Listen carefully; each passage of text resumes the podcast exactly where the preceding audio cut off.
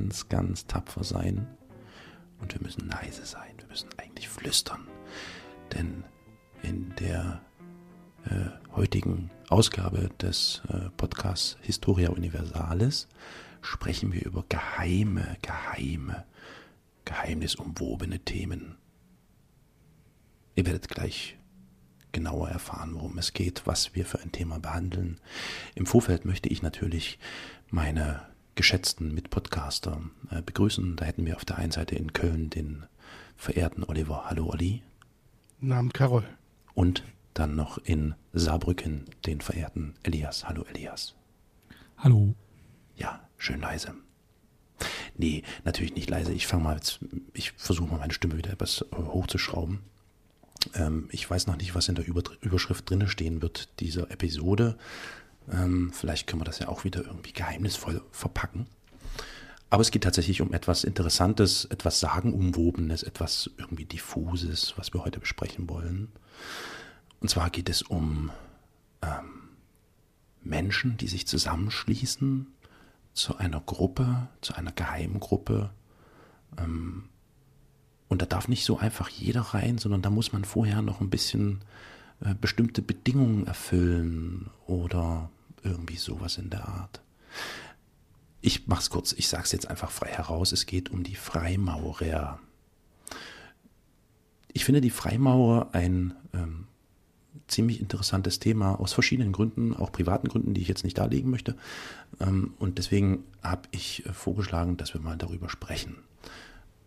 Denn in der Regel wird über die Freimaurerei und die Freimaurer an sich ähm, meist ähm, ähm, wird, wird so, äh, schwebt immer so ein Nebel, so ein, so ein undurchsichtiges mm, Spinnnetz, was irgendwie nicht so richtig zu durchschauen ist.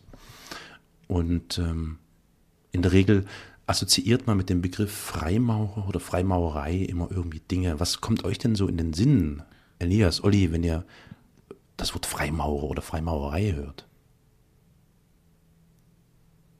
Ja, Elias, willst du?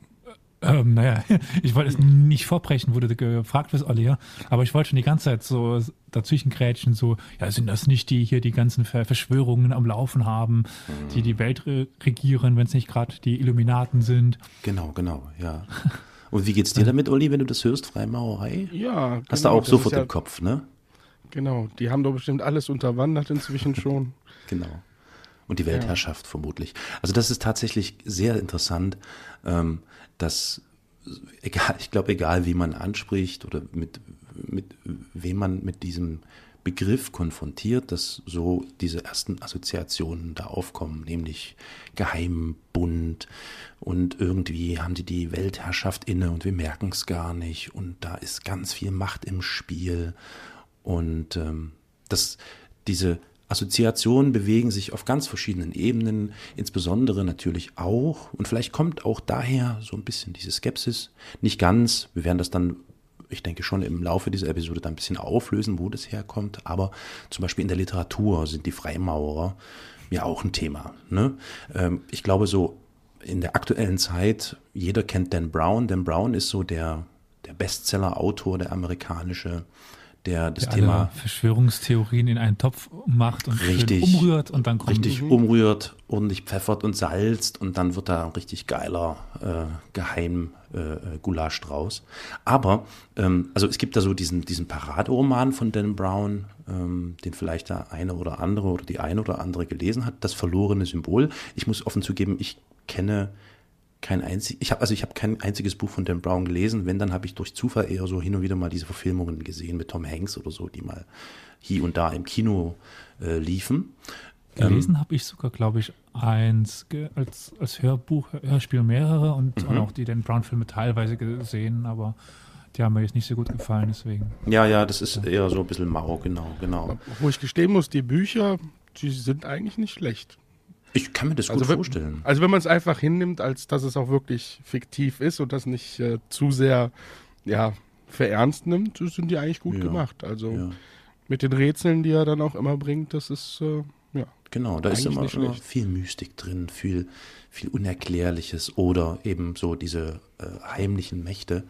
ähm, also wie gesagt, Paraderoman, ich musste mich da ehrlich gesagt ein bisschen belesen nochmal, aber Paraderoman war oder ist so das verlorene Symbol, weil er da schon sehr, sich sehr intensiv mit den Freimaurern beschäftigt. Und im Zuge so dieser Marketingkampagnen, die da anliefen mit diesem Buch, das ist schon ein paar Jahre her, das ist jetzt nicht aktuell, hat äh, Dan Brown ein Interview dem, dem Independent Interview gegeben, der Zeitung. Und er hat da einen ganz interessanten Satz gesagt, den möchte ich jetzt gerne mal wiedergeben, weil der schon so ein klein wenig auflöst, in welche Richtung wir uns vielleicht und unter Umständen begeben werden. Und zwar hat Dan Brown dem Independent gesagt, ich empfinde nichts als Bewunderung für eine Organisation, die Menschen verschiedener Religionen zusammenbringt. Freimaurerei ist keine Religion, sondern ein Ort, wo sich Menschen über die Grenzen ihrer eigenen Religion hinweg treffen können. Sie ermöglicht Begegnungen auf Augenhöhe. Fand ich total interessant.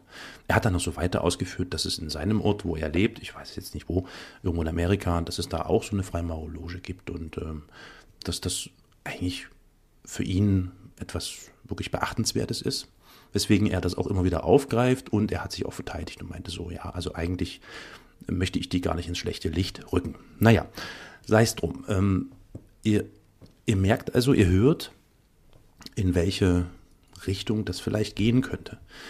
Trotzdem stellt man sich natürlich unweigerlich die Frage, wie kommt es denn, dass die Freimaurer so ein, so ein, so ein komischer Duktus von Geheimniskrämerei und Verschwörungszeugs und so weiter gibt. Und die erste Antwort, die es vielleicht darauf gibt, ist folgende. Ähm, wir haben so zur Vorbereitung auf diese Episode, war Elias wieder so nett und hat in der großen Bibliothek seiner Universität in Saarbrücken ähm, nach Büchern gekramt und verschiedene Bücher uns, mir zur Verfügung gestellt, dass wir da uns mal einlesen können, nachschauen können, was es da so äh, an, an, Informationen und äh, äh, weiterführenden Fakt gibt. Und es stellt sich heraus, dass quasi mehr oder weniger in, in jedem Buch, was sich mit dem Thema Freimaurer oder Freimaurerei beschäftigt, in der Regel immer dasteht, es gibt keine handfesten ähm, Quellen oder ähm, es ist nicht ganz klar, wo was wie herkommt. Es sind immer nur so Thesen und Vermutungen, die sich hier und da mal auf die ein oder andere Information oder Urkunde stützen und daraus äh, versucht man dann so dieses Informationspaket zu schnüren, möglichst sachlich natürlich. So. Und ich glaube, das ist ähm, mit der Grund oder einer der Hauptgründe, warum die Freimaurer immer so skeptisch betrachtet werden oder eben auch so mit äh, Geheimnistuerei betrachtet werden, weil keiner so richtig weiß, was hat es auf sich mit denen, wo kommen die her, was sind das für Ursprünge? Und so weiter. Und ich habe mich also da äh, belesen und ähm, habe verschiedene Quellen mir zur Hand genommen, aber habe mich hauptsächlich auf ein Buch gestützt, ähm, was ich dann durchforstet habe und habe da ziemlich interessante äh, Informationen gefunden. Ähm, als erstes, wenn ich jetzt zum Beispiel den Begriff Freimaurerei höre, dann denke ich, Elias, du hast es ja schon gesagt eingangs, erstmal so an Illuminaten oder sowas. Die Illuminaten haben, um das mal ganz klar zu sagen, äh, vorab, überhaupt nichts mit den Freimaurern zu tun, grundsätzlich. Die Illuminaten sind eine, ein gänzlich anderer ähm, Zusammenschlussbund, der eher sogar als Gegenentwurf zu den klassischen Freimaurerlogen ähm, Mitte oder ja, etwas über die Mitte, Ende des äh, 18. Jahrhunderts gegründet wurde. In Deutschland übrigens. Aber ja. Kann man eigentlich nicht genau für diese Verwechslung auch Dan Brown in gewissermaßen als Verantwortlichen sehen, der durch seine Werke doch diese Vermischung erst erzeugt hat, so in der Populärkultur? Äh, ja, das ist, kann man durchaus machen. Ja, ja. Das, er trennt das in den Büchern eigentlich ganz sprecht gut. mir gerne. Ich, ähm, ganz ehrlich, also ich kenne mich mit den Brown-Büchern nicht aus. Wir können ja jetzt also mal. die Bücher, die ich gelesen habe, muss ich ganz ehrlich sagen, da hat er das schon gut getrennt. Ich meine, das Ja, eine Buch heißt ja auch Illuminati. Ne? Vielleicht sind die Filme. Das, das kann viel mit Jetzt habe beitragen. ich nicht genug Film. gelesen. Na gut, Würde ich sagen. Der Begriff Aber Illuminati du hast recht, ich sag mal, weil die meisten haben ja nur so ein, ähm, ja, so, Halbwissen. na, und so ein Halbwissen. Und da hast du ja. recht, dass natürlich dadurch, dass er diese Geheimbünde, in jedem hat er ja ein anderes, sag ich mal, mhm. doch zusammenbringt mit seinem Robert Langdon, mit der Hauptfigur, dass das die mit Halbwissen, dass die das natürlich direkt zusammenbringen. Das ist für so, die eins dann. Das ist so Übersch Überschrift lesen und damit hat sich's. Genau. ja, das stimmt schon. Weil die ja. Sachen, die ich am Anfang angebracht habe, das ist nicht das, was ich über die Freimaurer dachte, aber das ist das, was ich so häufig mitbekomme. Genau. Und das mhm. bekomme ich hauptsächlich mit seitdem oder immer in Bezug auf halt die Dan Brown Werke. Ich kann mich auch komplett irren, aber ähm, so, das ist jetzt die, die Quelle, woraus ich das wahrnehme, diese ja. Vermischung. Ja. Aber äh, also genau, ich, ich, ich, denke, du hast recht. Also ich kann jetzt bei Dan Brown nicht allzu sehr mitreden. Die Aufforderung an die Zuhörerinnen und Zuhörer wäre, äh, gebt mal so euer Feedback dazu ab, sehr gerne per Audiokommentar oder per Kommentar hier unter dieser Episode, wie das so nach eurem Empfinden ist. Aber na klar, das, genau solche Verwirrungen tragen natürlich dazu bei, dass sich dann sowas verfestigt immer mehr. Wir reden jetzt zwar von einem Schriftsteller, der irgendwie in den 90er Jahren und den 2000er Jahren oder so, keine Ahnung, ähm, populär ist. Ähm, das Problem der, der Geheimniskrämerei äh, äh, und die Freimaurer, das gibt es ja schon deutlich länger. Ne? Aber Davon na klar. Das sprach ich jetzt aber nicht. Ich meinte jetzt wirklich die Verbindung mit den ja, Illuminati. Ja, ja, genau, genau. Aber vielleicht mal zu diesen Illuminaten, um da mal nochmal kurz äh, darauf einzugehen. Die Illuminaten, wie gesagt, haben nichts mit den Freimauren zu tun. Die Illuminaten wurden äh, im Jahre 1776 von Adam Weishaupt äh, gegründet. Adam Weishaupt war ein Philosoph und ähm, der hat sich zur Aufgabe gemacht, übrigens die Illuminaten, gut, ich denke, das wissen viele, weil man sich ja doch gerne mit Illuminaten oder so beschäftigt, spätestens bei den Brown dann, äh, heißt übersetzt äh, die Erleuchteten. Der hat in Ingolstadt versucht, eine, eine, eine Loge oder einen Bund ähm, zu gründen als Gegenentwurf zu den zu dieser Zeit schon bestehenden Freimaurerlogen, denn er hatte das Gefühl, das war so sein, äh, seiner, sein Gegenentwurf, seine Aussage, dass diese Freimaurerlogen, die es damals gab, dass die ihm zu alchemistisch waren. So. Ähm, jetzt können wir mal ganz kurz noch den Begriff Alchemist, äh, Alch, äh, Alchemie ähm, oder alchemistisch ähm, ergründen. Hat ähm, spielen verschiedene Elemente mit rein. Wir hatten jetzt gerade Luft geholt, Elias, ne? Ja, genau. Ja. Du hast Luft geholt, sprich, was wolltest du sagen? Also ich musste halt nur lachen bei dem Begriff, weil, also innerlich. Hm? Ähm, alchemistisch, so aus das Gold erzeugen und sowas. Genau, genau. Ja, ist jetzt ja. wieder so ein bisschen in die esoterische Ecke, richtig, um es richtig, mal irgendwie zu benennen. Richtig. In gewisser Hinsicht hatte der Weishaupt nicht ganz Unrecht. Da komme ich dann später nochmal dazu, warum er da nicht ganz Unrecht hatte.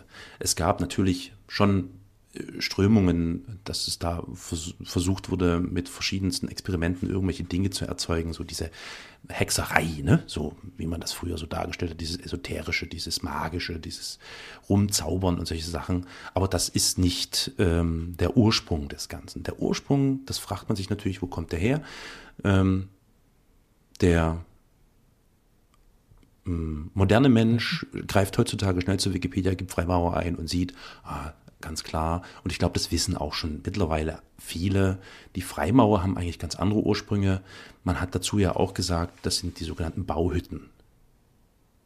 Und da, der Begriff Freimaurer, ne, da ist das Wort Maurer mit drin, sagt das ja schon mit aus. Das hat da irgendwas mit Handwerk zu tun. Es gab ähm, Zusammenschlüsse verschiedener Handwerksgewerke ähm, äh, zu einer Bauhütte. Und daher kommt dieser Begriff Freimaurer. Ich gehe dann nochmal darauf ein. Dort hinein spielt dann, das ist noch sehr interessant, äh, das eine oder andere Thema, nämlich äh, was genau steckt denn da jetzt eigentlich drin in diesen Freimauern, in diesen Zusammenschlüssen? Woher kommt denn dieses Mystische? Und da gibt es ähm, auch nur so diffuse Angaben. Es gibt da keine ähm, wirklich Quellen, die irgendwie darlegen, warum, weshalb, wieso. Es wird immer nur vermutet, dass es Verbindungen gibt zu irgendwelchen Mysterienbünden und Ritterorden, dass es schon beim Beginn der Freimaurerei oder dieser Zusammenschlüsse so esoterisch ähm, esoterische Wurzeln gegeben haben könnte, was zu der Zeit nicht unüblich war. Es steckt wohl irgendwas noch mit drinnen von den ähm, Brahmanen. Es gibt auch noch ein bisschen was vom Hinduismus, was dort mit reinspielt. Die Brahmanen, also äh, nochmal kurz zu den Brahmanen vielleicht. Ja, haben. ja, die Brahmanen, das ist eine, eine Kaste in Indien, die. Die Geistlichen, oder? Ja, genau, die meistens die Geistlichen gestellt haben und die ähm, sich im Hinduismus da bewegt haben oder dem, dem Hinduismus zugeneigt waren.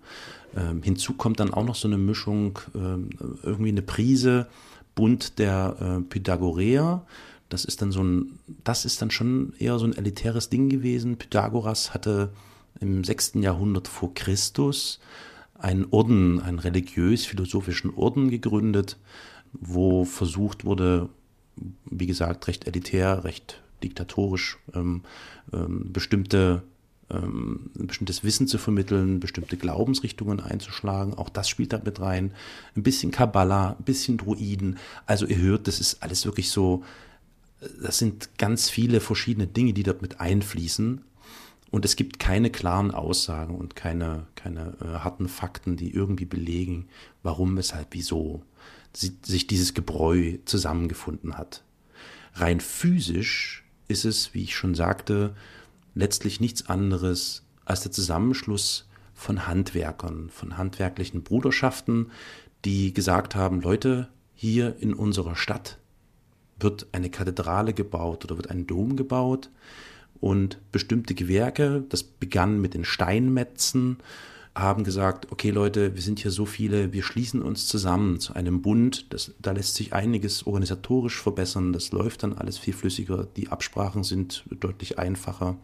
Und irgendwann hat man gemerkt, dass es vielleicht auch Sinn macht, daher dann der Begriff Freimaurerei, dass man vielleicht auch andere Gewerke mit hinzunehmen könnte. Also so ähm, angrenzende Gewerke. Ne? Also in diesem Falle eben zum Beispiel die Maurer oder die Dachdecker. Ähm, und so erweiterte sich dieser Kreis immer mehr.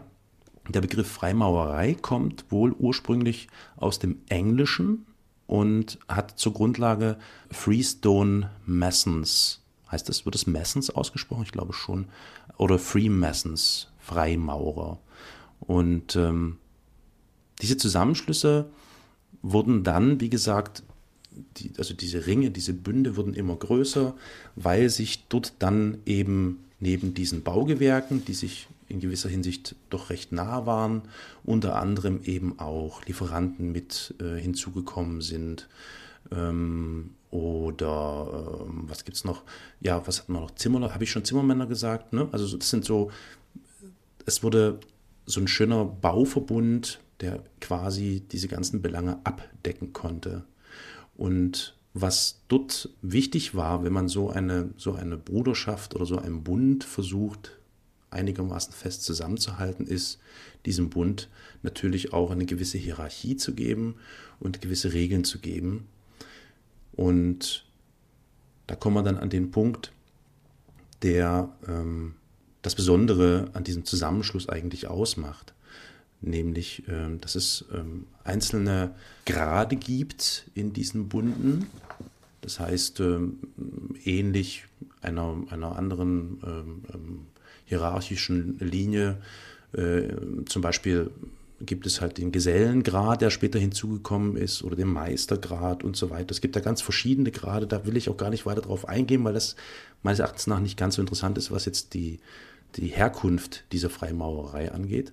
Aber es gibt auf jeden Fall eine klare Hierarchie innerhalb dieser ähm, Zusammenschlüsse und es gibt eben auch deutliche Regeln, auf die ich dann später nochmal eingehen werde. Ähm, was mir jetzt gerade als Frage kommt, ich weiß nicht, ja. ob du dazu was gefunden hast, mhm. aber inwiefern sind denn dann diese Freimaurerbünde Nachfolger von Gilden? Ich meine, du sagtest jetzt, dass das aus, den, aus äh, England kommt. Ich bin mir gerade nicht so sicher, wie das Gildenwesen in, in England war, aber in Deutschland ist das, was du mir gerade beschreibst, eigentlich mhm. im Mittelalter in den Gilden schon vorhanden. Und ich meine, Richtig. es waren mhm. Zusammenschlüsse und Regeln und Lehrgrade. Mhm. Das ist quasi eine bis jetzt für, für mich eine Beschreibung einer Gilde. Einer Gilde, genau. Die Gilden, das ist ein gutes Stichwort. Danke, Elias, das stimmt. Im Prinzip ist das Ganze tatsächlich vergleichbar mit Gilden. Allerdings war es so, ähm, dass die Gilden auch immer nur bestimmte Gewerke zugelassen haben, was hier bei den Freimaurern darüber hinausging. Das heißt, hier wurden dann doch viel mehr Gewerke mit reingenommen und der Kreis war dort, dadurch größer oder der Bund war dadurch größer. Wir werden gleich nochmal, oder ich werde gleich nochmal erzählen, wie es sich eigentlich um die Bauhütten oder diese, ähm, die, die Nachfolge der Gilden, ähm, wie es da bestellt ist um die. Es war grundsätzlich äh, wohl problematisch, dass es diese Zusammenschlüsse gegeben hat. Und zwar aus vordringlich erstmal folgender Sicht. Das hat man in fast äh, äh, jeder Geschichte äh, oder Geschichtsepoche. Sobald es einen Zusammenschluss von vielen Individuen gibt, die ein bestimmtes Anliegen haben, ist das immer ein Risiko. Und zwar Syndikatsmonopolbildung. Äh, zum einen das Syndikatsmonopolbildung, wobei das hier vielleicht weniger das Problem war.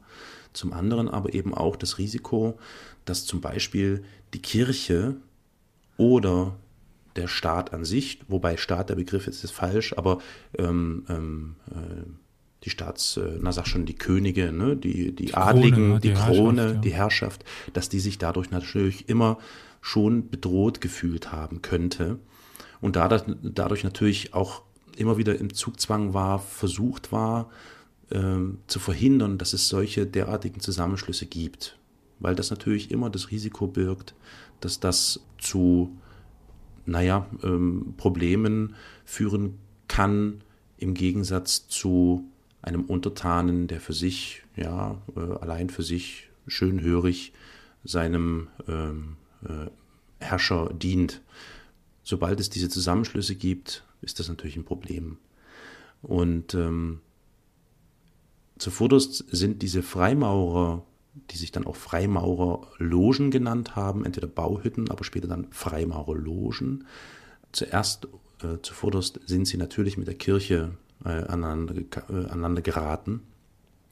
Die Kirche hat sich also schon dadurch bedroht gefühlt, dass es da einen Zusammenschluss gibt von Menschen, die äh, scheinbar einer bestimmten Ideologie nachzuhängen äh, äh, scheinen und das Ganze irgendwie so ein bisschen sektenhaft erscheint. Und unter Umständen vielleicht auch noch das Risiko bedeutet, dass es dort umstürzerische Bewegungen gibt oder ähm, Propaganda gegen die Kirche an sich und gegen den Glauben. Die katholische Kirche war da mit ein ähm, Problemgegner oder die Kirche an sich. Und zwar haben wir hier, ich gehe mal ganz kurz, muss mal schauen, wann war das? Genau. Wir fangen mal damit an. Die Reformation war mit ein Punkt der Entwicklung von äh, Freimaurerlogen, wo den Bauhütten vorgeworfen wurde, Zusammenkünfte abzuhalten und somit wahrscheinlich den Gesetzen des Staates und vor allem der Kirche ähm, irgendwie entgegenzuwirken. Die ganzen Gilden und äh, dann später die Bauhütten und diese Zusammenkünfte sind natürlich dann etwas später im Laufe des hundertjährigen Krieges, wo tatsächlich so viel brach lag und die äh, ökonomische Situation und äh, die Situation insgesamt katastrophal war, äh, langsam aber sicher wieder in der Bedeutungslosigkeit verschwunden. Und es dauerte eine ganze Zeit, bis sich dann diese Handwerkergilden wieder ähm, zusammengefunden haben, um äh, wieder solche Freimaurerlogen zu gründen oder Freimaurerlogen äh, wieder zu vergrößern. Der Ursprung, wie schon anfangs erwähnt, ist in England gewesen. Der Hintergrund äh, liegt eigentlich auf der Hand. England war immer relativ äh, papstfern oder hatte eine gewisse Distanz zur, zum, äh, zum Vatikan, würde ich schon sagen, zum Papst und ähm, hat ja dann später die anglikanische Kirche als, ist es Staatsreligion, ja, so, also Staatsreligion ähm, oder Hauptreligion auserkoren. Das scheint auch der Grund zu sein, warum dort so der, der Anfang der Freimaurerlogen gewesen sein könnte. Also sind wir jetzt quasi noch schon oder immer noch im Mittelalter. Das ist jetzt es überrascht mich ein bisschen. Ich hätte jetzt mhm. gedacht, dass die Freimaurer später entstanden wären. Aber wenn du jetzt quasi vom Hundertjährigen Krieg sprichst mhm. Mhm. und äh, der, der Gründung der, der anglikanischen Kirche, da sind wir wirklich noch im Mittelalter. Ja, genau. Das überrascht mich jetzt mal. Trotzdem ähm, ist es so, dass sich die Freimaurerlogen von England aus sukzessive weiter in andere Länder verbreitet haben. Die nahmen also ihren Lauf. Äh, das ging weiter Richtung Frankreich, Richtung äh, Deutschland und auch den Niederlanden, auch Richtung Österreich. Und dort gab es dann eben genau diese Reibungspunkte, dass ähm, die katholische Kirche in diesem Falle zum Beispiel durch den Papst äh, Clemens XII. sich genötigt sah, das war ganz konkret im Jahre 1738, wir sind also jetzt im Jahre 1738, ich springe hier hin und her, wie du merkst, ähm, sich gezwungen sah oder genötigt sah, eine sogenannte Bannbulle gegen die Freimaurerei rauszugeben. Der Ton in dieser Bannbulle war erstaunlich scharf, wobei das wahrscheinlich, ich kenne andere Bannbullen jetzt nicht, du vielleicht besser, Elias. Das scheint aber gang und gäbe gewesen zu sein. Wenn so eine Bannbulle rausgeschmissen wird, dann äh, muss es schon einen guten Grund geben für die Kirche. Also Bullen waren ja immer irgendwie einfach nur eine Festmachung und ein Band der Kirche. Der wird normalerweise halt eine Begründung brauchen. Ich habe mich jetzt noch nicht so mit den päpstlichen Bullen äh, beschäftigt, aber äh, dass die halt gegen dagegen hauen, das ist, denke ich, das mal ist eben klar. offensichtlich. Und so viele gab es gar nicht, wenn ich gerade mal nachschaue. Also bekannte Bannbullen. Also das war jetzt nicht irgendwie eine alltägliche Äußerung des Papstes. Das ist also schon äh, normalerweise ein sehr wichtiges Dokument, also was ja. jetzt nicht gegen den kleinen Prediger um die Ecke ausgesprochen worden mhm. ist, sondern halt ähm, schon gegen irgendwas Wichtiges in dieser Zeit. Obwohl eine Bulle ja jetzt auch nicht mit dem Papst zusammenhängt. Also man erinnert sich nur an die goldene Bulle und sowas. Nur. Ja, das stimmt. Richtig, richtig. Ähm, wollen wir ähm, nochmal vielleicht kurz erklären, den Begriff Bulle? Das hat also nichts mit einer Flasche zu tun. das vielleicht und auch erstes. nichts mit dem Tier. Und ah ja, mit dem Tier hat, ja, daran habe ich jetzt gar nicht gedacht. mit dem Tier hat es auch nichts zu tun. Ich habe lange Zeit ähm, in der Schule, als man davon gesprochen hatte, in Geschichtsunterricht, tatsächlich immer an Flaschen gedacht und hat mir so eine äh, Art Flaschenpost vorgestellt oder sowas. Aber eine Bulle ist eigentlich nichts anderes als eine, wie du sagst, eine Festmachung beziehungsweise eine amtliche oder eine offizielle äh, Urkunde, die ähm, dann durch äh, Vollstrecker landesweit ähm, durchaus eben ähm, ähm den, den Menschen ähm, vorgelesen wurde, gezeigt wurde und vor allem eben auch durchgesetzt wurde. Habe ich das so ungefähr richtig wiedergegeben, Elias? Ähm, ja, also es waren Gesetzestexte. Also normalerweise so in der Zeit, bevor es diese allgemeinen Gesetzestexte gab in mhm. irgendwelchen Büchern, kann man schon sagen, dass das auch einfach ähm, Gesetzestexte, Festmachungen, Urkunden, ja genau. genau. Urkunden, denke ich, fasst das am besten zusammen. Ja. Und von einer wichtigen Person, also entweder zum Beispiel in unserem Fall vom Papst oder vom deutsch-römischen Kaiser, die Goldene Bulle schon mal erwähnt, die man ja meistens dann im Geschichtsunterricht kennenlernt. Ähm, wenn ich mich jetzt recht erinnere, ist das ähm, die Form Bulle kommt, glaube ich, durch den durch das Siegel. Aber das ist gefährliches Halbwissen jetzt. Also okay. ich glaube, es hat irgendwas mit dem Siegel zu tun, dass das Bulle ja. heißt, aber. Mhm. Mhm. Das ist jetzt Halbwissen. Aber Olli, du hattest irgendwas angefangen, genau. Genau, ich wollte eine Frage stellen. Und zwar, okay, wir sind jetzt im Mittelalter, da ist natürlich die katholische Kirche am größten. Mhm. Aber wie war es allgemein mit, mit Religion bei den Freimaurern? Äh, kommen wir noch drauf. Gute ah, und berechtigte Frage. Gute und berechtigte Frage. Kommen wir noch mal drauf. Okay. Ähm, vielleicht kann auch so ein bisschen schon die Bannbulle von Papst Clemens XII. Antwort geben. In diese Bannbulle steht also im recht scharfen Ton folgende Begründung. Das richtete sich übrigens gegen die Freimaurerlogen, die sich insbesondere in Frankreich gegründet hatten. Ähm, ich zitiere mal aus dieser Bandbulle.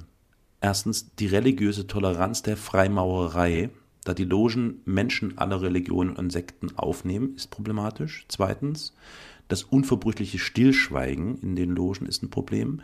Drittens, geheime Gesellschaft stört Ruhe des Gemeinwesens. Viertens, die Freimaurerei sei der Häresie verdächtig, also Ketzertum und so. Und fünftens, aus anderen der Kirche bekannten gerechten Gründen und Ursachen. also ich glaube, damit ist schon so ein bisschen deine Frage beantwortet, Olli. Mhm. Ähm, das ist, äh, ich werde da nochmal ein bisschen weiter drauf eingehen, was eben genau die Religion angeht in der Freimaurerei. Also der Freimaurerei wird hier im Jahre 1738 durch Papst Clemens XII. vorgeworfen, dass sie äh, religiös tolerant sind. das war zu dieser Zeit äh, schon ähm, ja, äh, problematisch. Weil ich muss gestehen, ich verbinde die Freimaurer ehrlich gesagt auch eher mit der katholischen Kirche. Interessant, interessant. Ja, jetzt weißt du warum. Vielleicht genau deswegen, weil die katholische Kirche sich an denen gerieben hat. Mhm. ja, also das mal vielleicht äh, kurz zu dieser Thematik Kirche. Also, ich fasse mal ganz kurz diesen Abschnitt hier zusammen. Im Jahre 1717 wird in London eine Großloge gegründet, bestehend aus fünf Londoner Logen.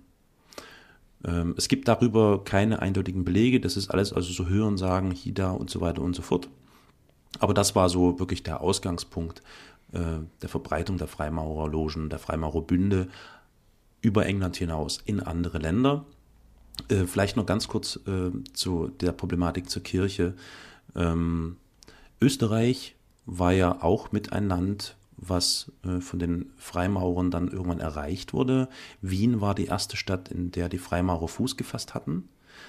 Interessanterweise hatten die aber mittlerweile schon so ein bisschen Connections in alle Richtungen und ihre Fühler ausgestreckt dort in Wien, in Österreich. Das war ja ähm, das Habsburger, wie heißt es, Reich, ne? Nee, nee, Habsburger wie nennen die das? Ja, das äh, Habsburger Reich ist eine Bezeichnung, königlich-kaiserliche Monarchie, Habsburger. Ähm, die, die, die Donaumonarchie, naja, ähm, Habsburger Herrschaft. Ungarn, äh, genau, genau. Noch mehr Bezeichnungen? Ist okay, Habsburger Reich ist in Ordnung. Ich war mir nur nicht sicher, weil Reich klingt immer so, naja. Ähm, die, hatten also dort schon, die hatten also dort schon so ein bisschen ihre Fühler ausgestreckt und haben es geschafft, ähm, ähm, einflussreiche Leute mit in ihre Logen mit reinzunehmen. Und die wiederum konnten dann dafür sorgen, dass zum Beispiel genau diese Bannbulle aus dem Jahre 1738 in Österreich keine Wirkung entfalten konnte. Die haben also über Umwege versucht, dafür zu sorgen, dass das ähm, in Österreich äh, nicht ausgeführt oder nicht exerziert werden kann. Also das zeigt schon so ein bisschen wieder mal, woher immer so diese Assoziation kommt, dass da irgendwie so Weltherrschaft mit reinspielt und die ja irgendwie alles unter Kontrolle haben und die Strippen ziehen. Das ist nicht ganz falsch, weil die natürlich nicht dumm sind. Die versuchen sich natürlich schon, wie das irgendwie jeder auf seine Art und Weise, und wenn es sich um Bund handelt, dann ist es noch ein bisschen anders. Jeder versucht natürlich irgendwie Vorteile für sich irgendwie zu erzielen. Und wenn man es clever anstellt, dann kann man eben wie im Falle Österreich genau sowas erreichen, dass man da relativ unbehelligt sein kann von derartigen Geschichten wie diesen Papst Clemens äh, den zwölften Ding. So, da wären wir also jetzt bei dem Thema Kirche gewesen. Ähm, wie gesagt, problematisch für die katholische Welt war eben wirklich diese Geheimbundgeschichte. Das haben ja jetzt schon diese Punkte in dieser Bannbulle gesagt ähm, was das Problem ist. Es wurde zum Beispiel auch im Zuge dieser Bannbulle davor gewarnt, dass man irgendwie in irgendeiner Art und Weise Kontakt zu Freimaurern aufnehmen dürfe. Das ging alles damit einher. Ähm, das heißt, weder beliefern noch in irgendeiner anderen Art und Weise kooperieren oder helfen. Also das ist schon wirklich ein hartes Stück, weil ähm, das schon meines Erachtens nach zu echten Problemen führen kann, zumal äh, die Konsequenz, dass man dagegen verstößt, gegen genau äh, äh diesen Befehl, dass man keinen Kontakt zu Freimaurern haben darf, eben dann äh, war, dass einem die Absolution versagt wurde, was ähm, ähm natürlich in der katholischen Welt oder für einen Katholiken das absolute, die absolute Katastrophe ist. ist ja. ja.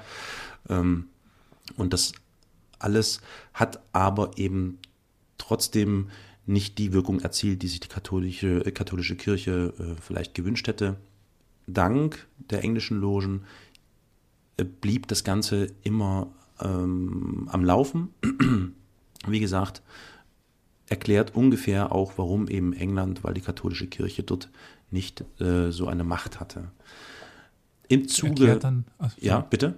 Ja, ich habe nur gerade darüber nachgedacht, die Freimaurer verbindet man ja auch viel mit äh, den USA und England Echt? als ehemalige Kolonialmacht. Also ich dachte jetzt auch viel, viel Logen in den USA, viele große.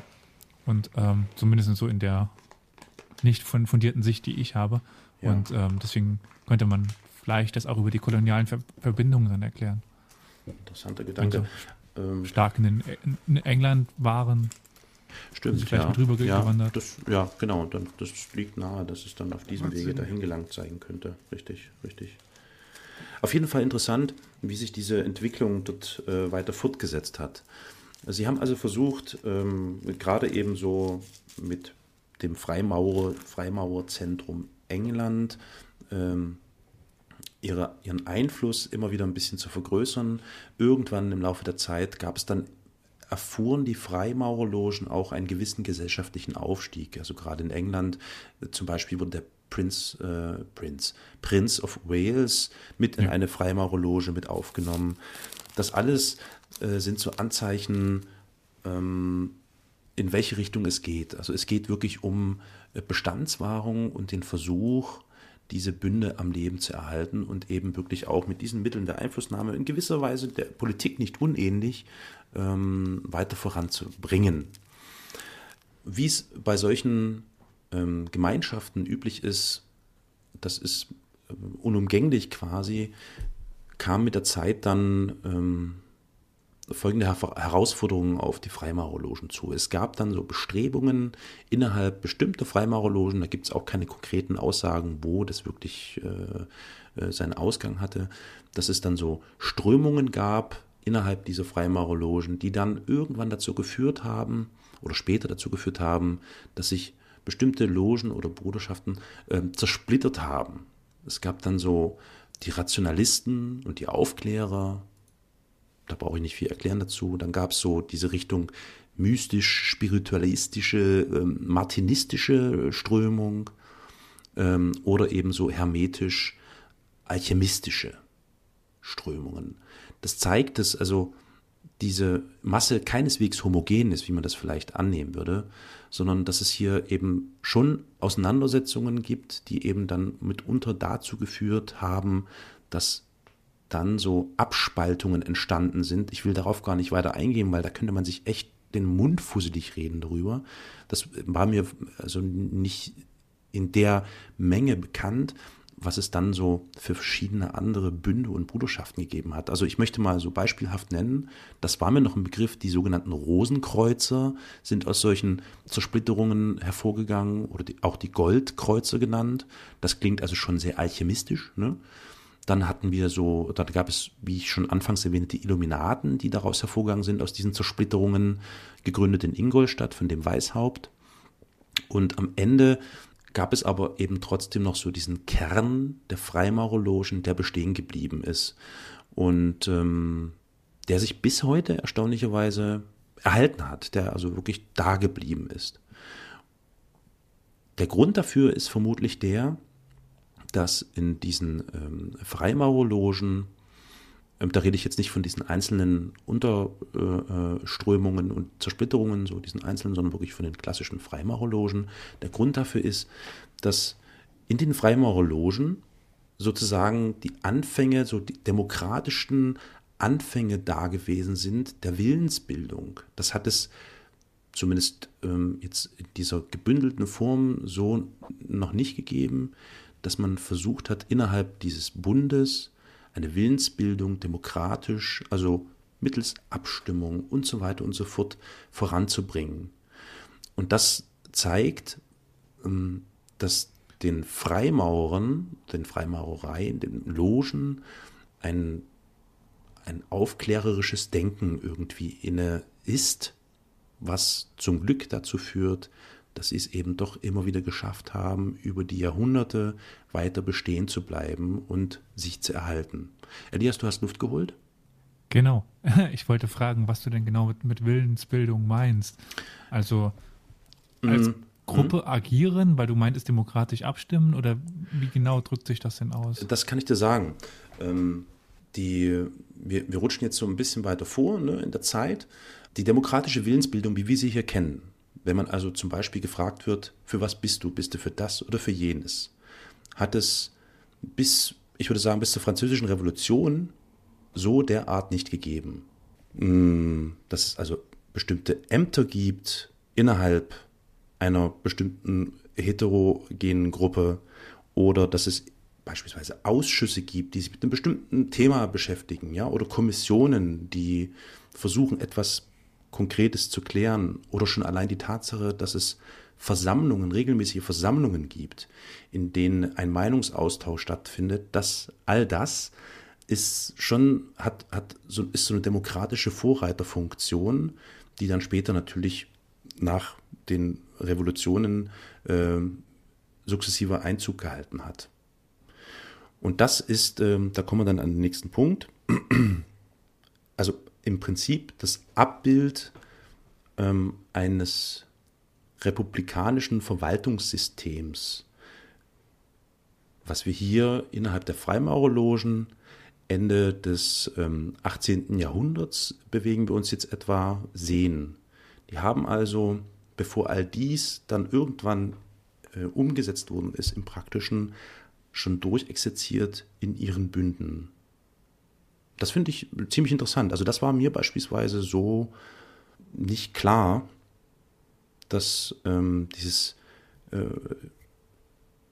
diese Vorreiterrolle, die bis hin zur französischen Revolution geht, also die waren jetzt nicht diejenigen, die die französische Revolution ausgelöst haben, aber die in diese Richtung geht und die schon mit ein Teil solcher Revolutionsbewegungen gewesen sind, das fand ich schon ähm, sehr interessant. Da wollte ich nämlich gefragt haben, die Freimaurer hatten ja im Prinzip gewisse Ziele oder ähm, ja, worauf sie hinausarbeiten wollten. Mhm. Und da gehörte ja auch dieses Freiheit, Gleichheit etc. mit dazu, genau, was ja auch genau. nachher bei der französischen Revolution im Prinzip richtig, ähm, richtig. Ja, aufgekommen ist. Also ähm, es gab ähm, folgenden Konsens innerhalb der Frau Freimaurerei. Es geht es ging und geht, glaube ich, bis heute, müsste man sich da mal informieren, äh, um das Überwinden äh, territorialer und äh, konfessioneller, also kirchlicher, religiöser und sozialer Schranken. Das ist irre, ne? Also wenn man sich vorstellt, dass wir hier gerade noch am, im, ungefähr Ende 18. Jahrhundert sind, finde ich das schon tatsächlich revolutionär. Und der, ähm, das, das ist so der wesentliche Bestandteil dessen. Hinzu kommt, dass in den Freimaurerlogen äh, grundsätzlich ein, ein humanitäres gesellschaftliches Verständnis geherrscht hat. Es ging also nicht um ähm, das Land oder die Herrscher, sondern es ging um den Menschen.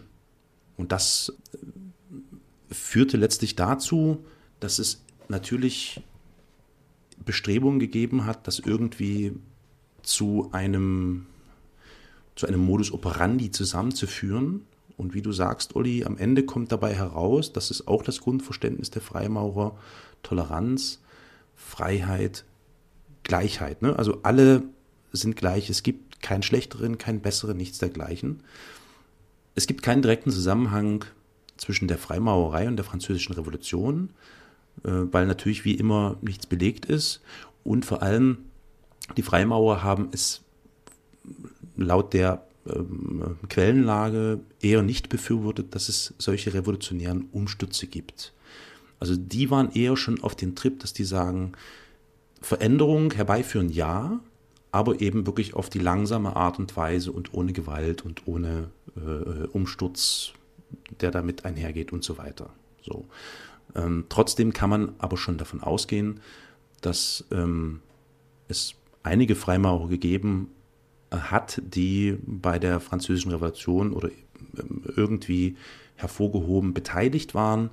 Belegt ist das Ganze natürlich immer nicht. Das sind immer so Vermutungen, Thesen, möglicherweise und so weiter und so fort.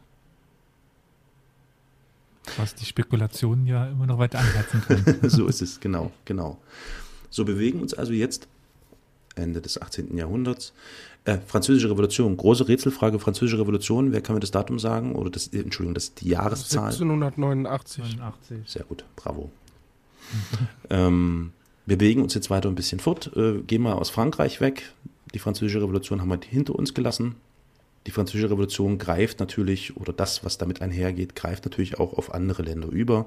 Wir haben dann ähm, später die äh, wann war es, in, in Mitte des 19. Jahrhunderts, die Märzrevolution in Deutschland, Deutscher Bund, nicht Deutschland, Deutscher Bund, ähm, Österreich hat ein bisschen gedauert, die sind ein bisschen von der langsamen Sorte, aber auch dort merkt man, dass diese Bewegung ähm, übergreift, dass sich etwas verändert.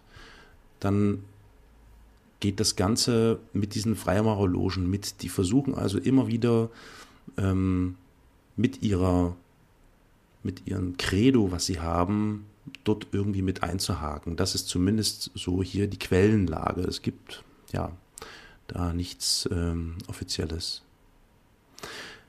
Interessant ist, dass man hat das schon in Österreich äh, 1738 gehört, dass die Freimaurer diese Vermischung, diese Verquickung aus Politik und Regierenden immer weiter fortsetzt und versucht ähm, zu stärken, um eben genau auf diesem Wege Einfluss zu nehmen auf die Gestaltung der Gesellschaft. Ähm, das Ganze geht dann so ein bisschen in diese Richtung, und da sind wir dann schon bei dem Stichpunkt, das hatte ich schon mal in die Runde geworfen, den Begriff Aufklärung, dass die, die Freimaurer schon verbunden sind mit einem Antiklerikalismus, beziehungsweise mit antikirchlicher oder antiklerikaler Politik.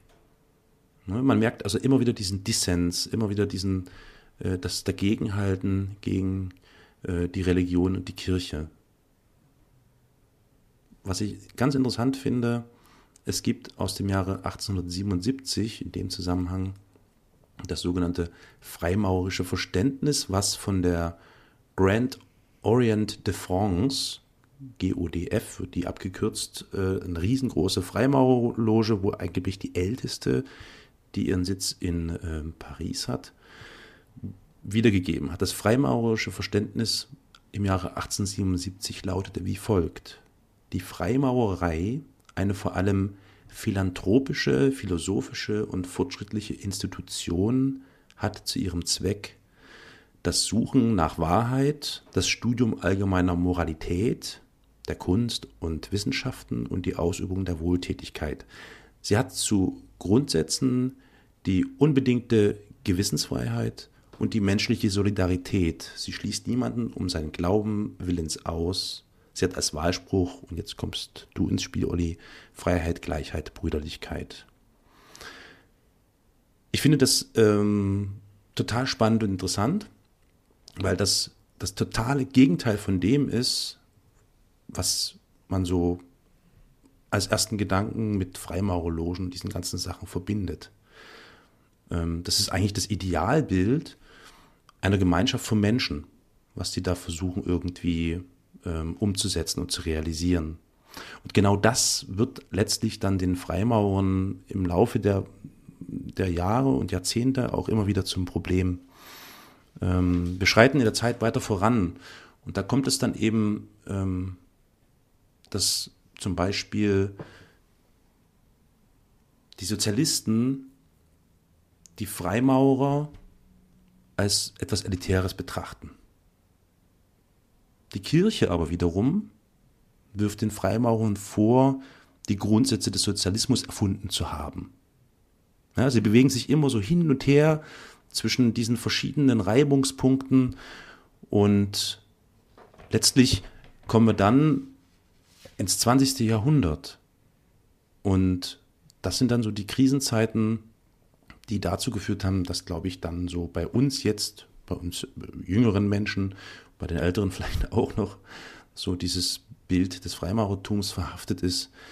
Ähm, man kennt das, mit Krisenzeiten beginnen dann so die Verschwörungstheorien.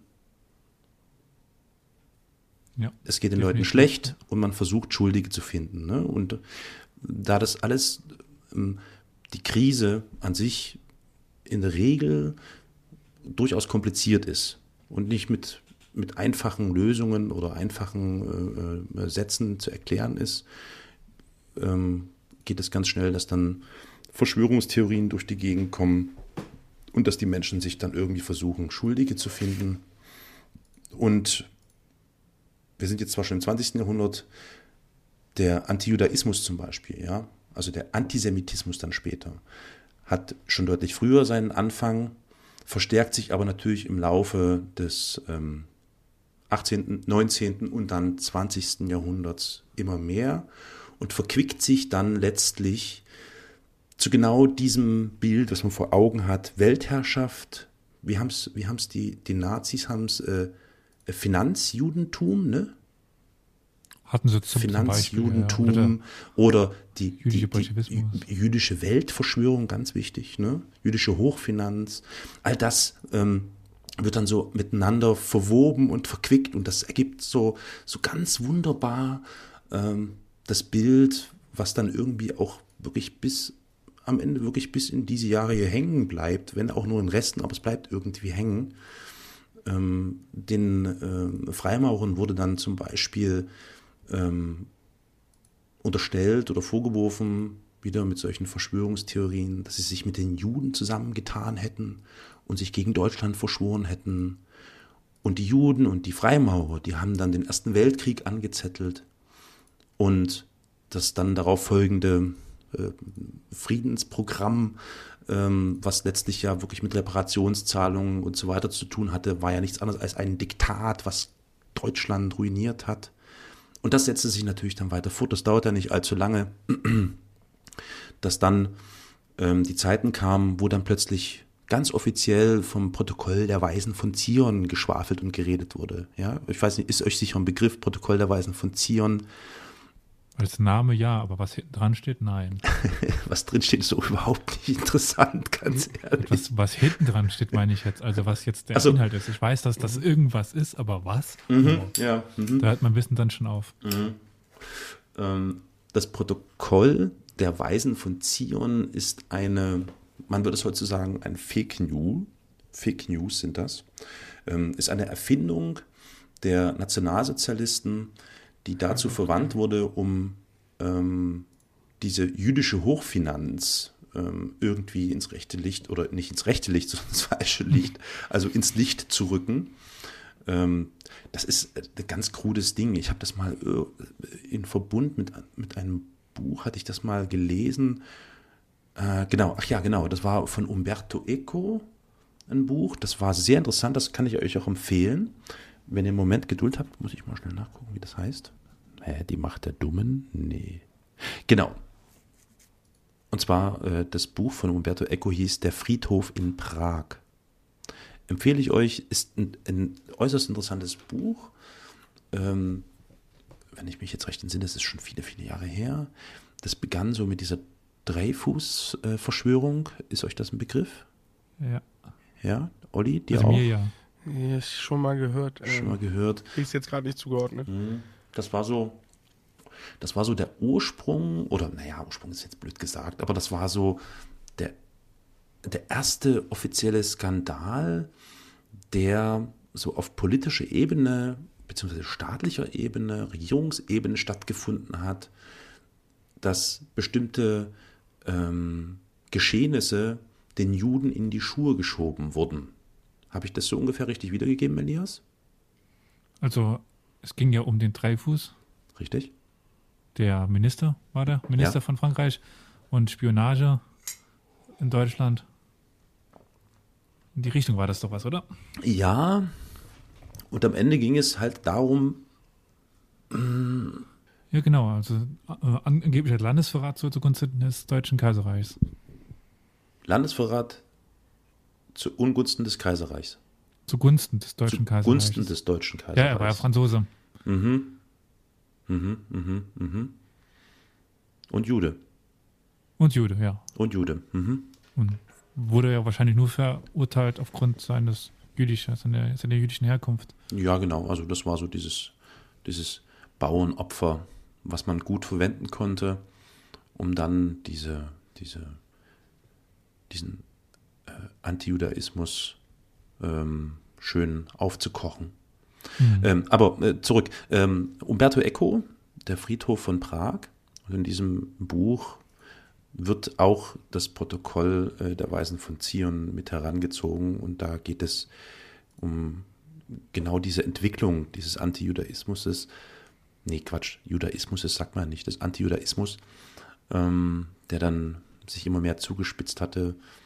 Bis ähm, Anfang des 20. Jahrhunderts geht das Buch, glaube ich, ungefähr sehr interessant, sehr spannend. Okay, ich schweife aber ab. Ähm, wir befinden uns also jetzt ähm, nach dem Ersten Weltkrieg und ähm, Die Nazis sind auf dem Vormarsch.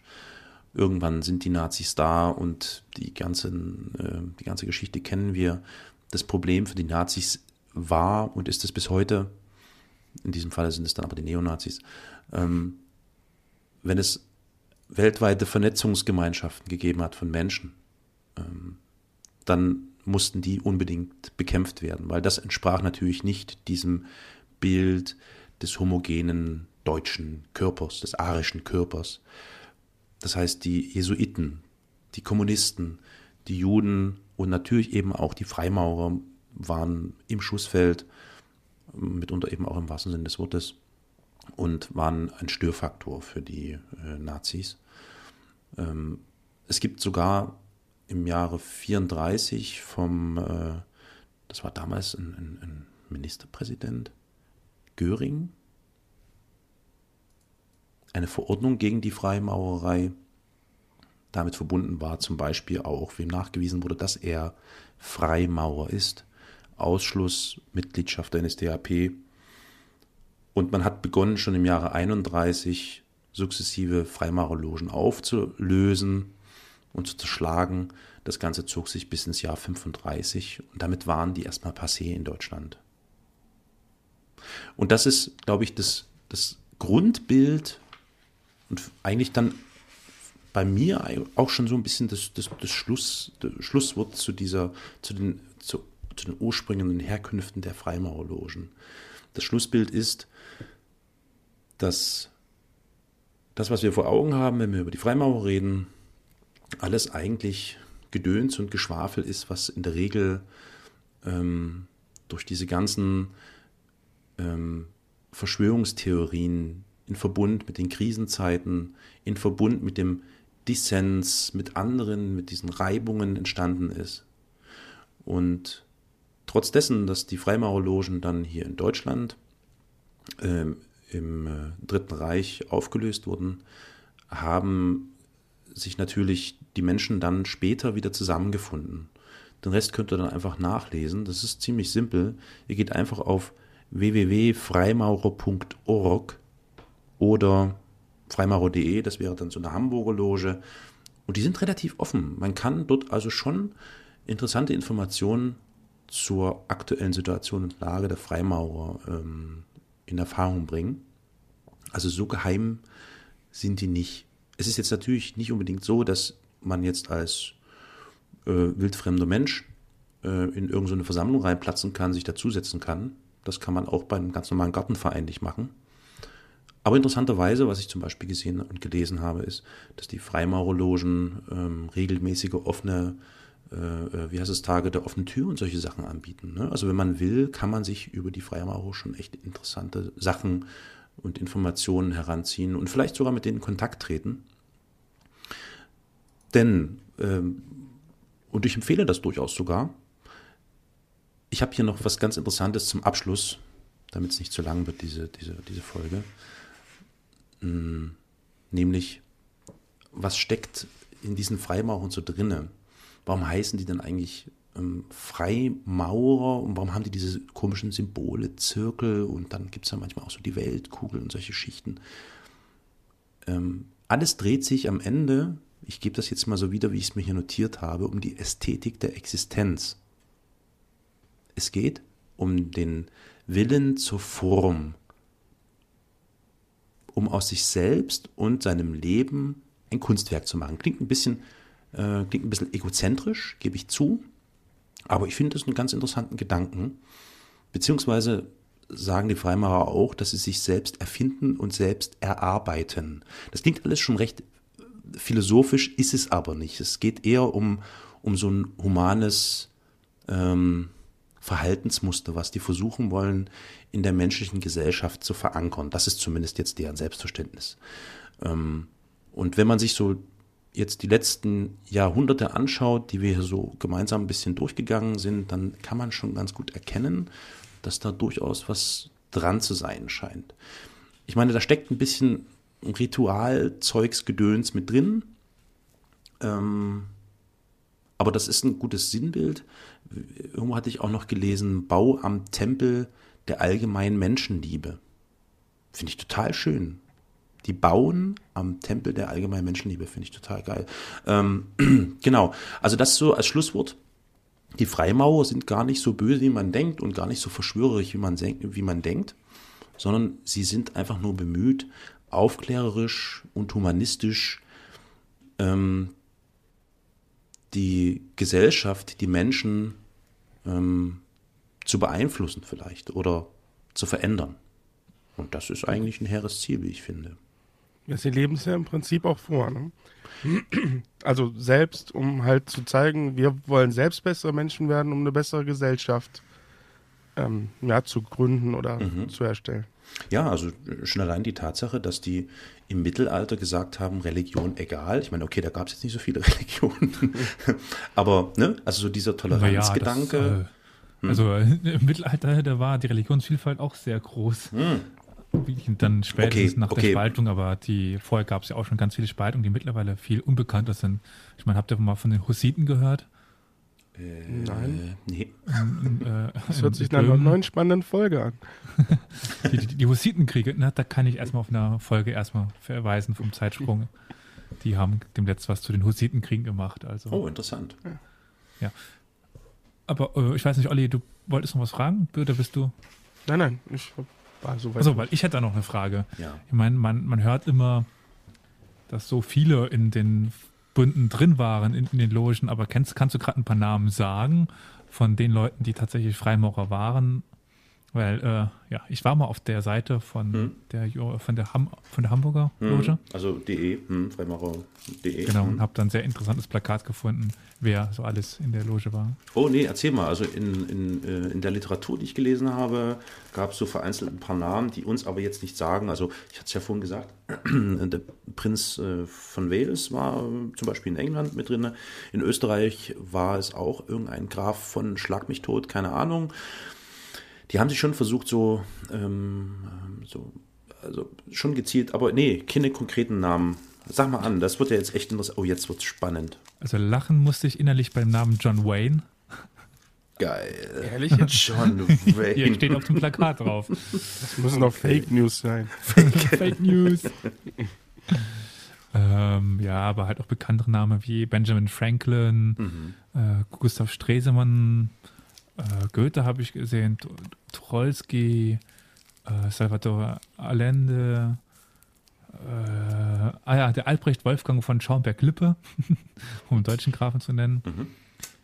Ähm, Heinrich Heine. Da stellt sich mir jetzt die Frage, ich meine, du hast es auf der Internetseite natürlich von denen gelesen, mhm. aber ist das ähm, auch irgendwie belegt bei einigen?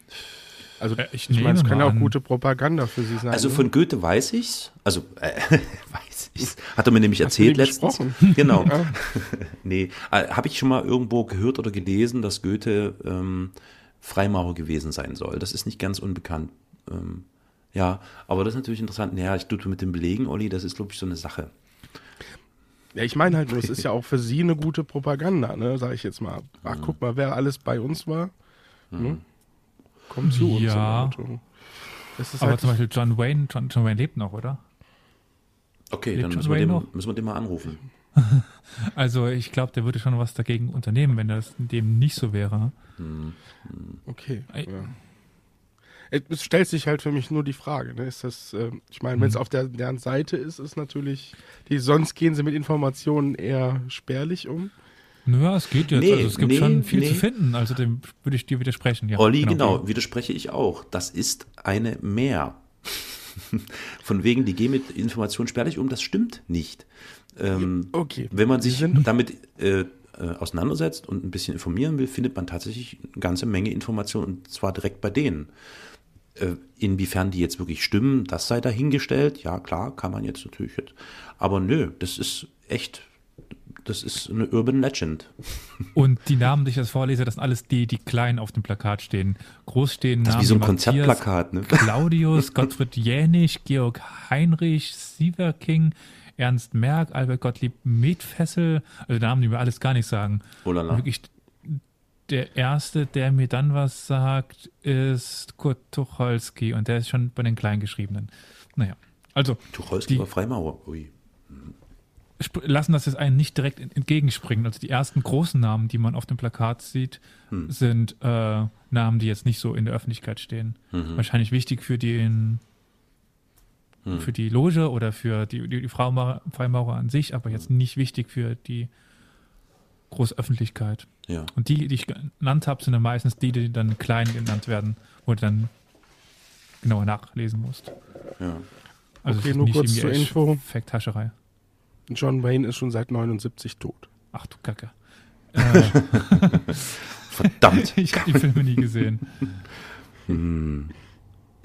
Also es gibt jetzt hier laut äh, freimaurer.org, das ist, ähm, das ist, das ist der große Hauptdachverband von denen, die Vereinigten Großlogen von Deutschland, Bruderschaft der Freimaurer e.V. Es gibt äh, 15.000 deutsche Freimaurer, die sich in fünf Großlogen organisiert haben. Ich kenne auch eine. Eine Freimaurerin kenne ich da tatsächlich. Tatsache. Mensch. Mhm. Ah. Hättest du da nicht mal anfragen können? Ja, Folge? echt mal, wisst ihr. ja. Seit fünf Jahren nicht mehr miteinander gesprochen, sechs Jahren. Nein, das hat mich auf jeden Fall bewogen, mich da wirklich mal äh, hinzubegeben. Also wie gesagt, ich, es gibt auch andere Gründe, warum ich mich mit den Freimaurern beschäftigt habe. Aber ich finde es ein äußerst spannendes Thema und abschließend möchte ich sagen, all das, was ich bisher von den, von den Freimaurern gelesen habe, finde ich das ein, ein ganz fantastisches Ding. Also echt. Weltkugel hin oder her. Das ist einfach nur die, wie immer, die Angst vor der Aufklärung, um es mal zusammenzufassen. Die Angst vom Unbekannten, die Angst vom ja. Weiterdenken. Genau, genau, genau. Ja, dann, Carol, mhm. möchte ich mich schon mal herzlich bei dir bedanken für dieses wunderschöne Thema. Hochinteressant. Danke für eure Geduld. Da schließe ich mich an. Und ich würde sagen, wir machen noch ein bisschen Feedback, ja? Ja. Wo, wie, was, ja? Genau, genau, genau, genau. Richtig. Wer fängt an? Na, ja, dann würde ich sagen, also Elia. ich dachte jetzt, wenn ich gerade schon angefangen habe, das anzureißen. Na dann. Also, falls ihr das jetzt über einen Player eurer Wahl hört, sei es bei iTunes oder so, wir haben eine eigene Website, historia-universalis.fm. Dort gibt es allerlei, viele Folgen, noch ein bisschen rechts, links, oben drüber, noch ein bisschen Background. Schaut mal vor, vorbei. Und ja, YouTube gibt es auch noch. Ja, ich habe mich da ein bisschen mal versucht an, an was. Mhm. Ja, dann haben wir natürlich noch Facebook. Da sind wir unter Historia Universalis zu finden, at Geschichtspodcast. Genau, und dann gibt es da noch, äh, ja. Nein, ich wollte weiterleiten nee. zu Twitter. Ja, vielen Dank, vielen Dank. Äh, Twitter, da sind wir auch erreichbar unter @geschichtspod. Und ähm, wir sollten nicht vergessen, dass es tatsächlich ähm, einen netten Menschen gegeben hat, der auf historia-universalis.fm einen Kommentar hinterlassen hat.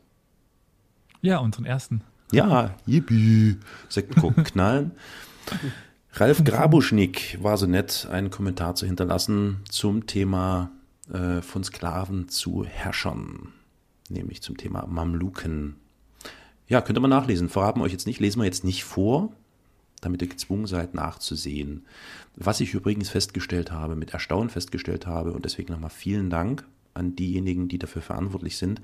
Ähm, bei iTunes haben wir mittlerweile schon ein paar Bewertungen bekommen und Was? ja, bisher volle Punktzahl.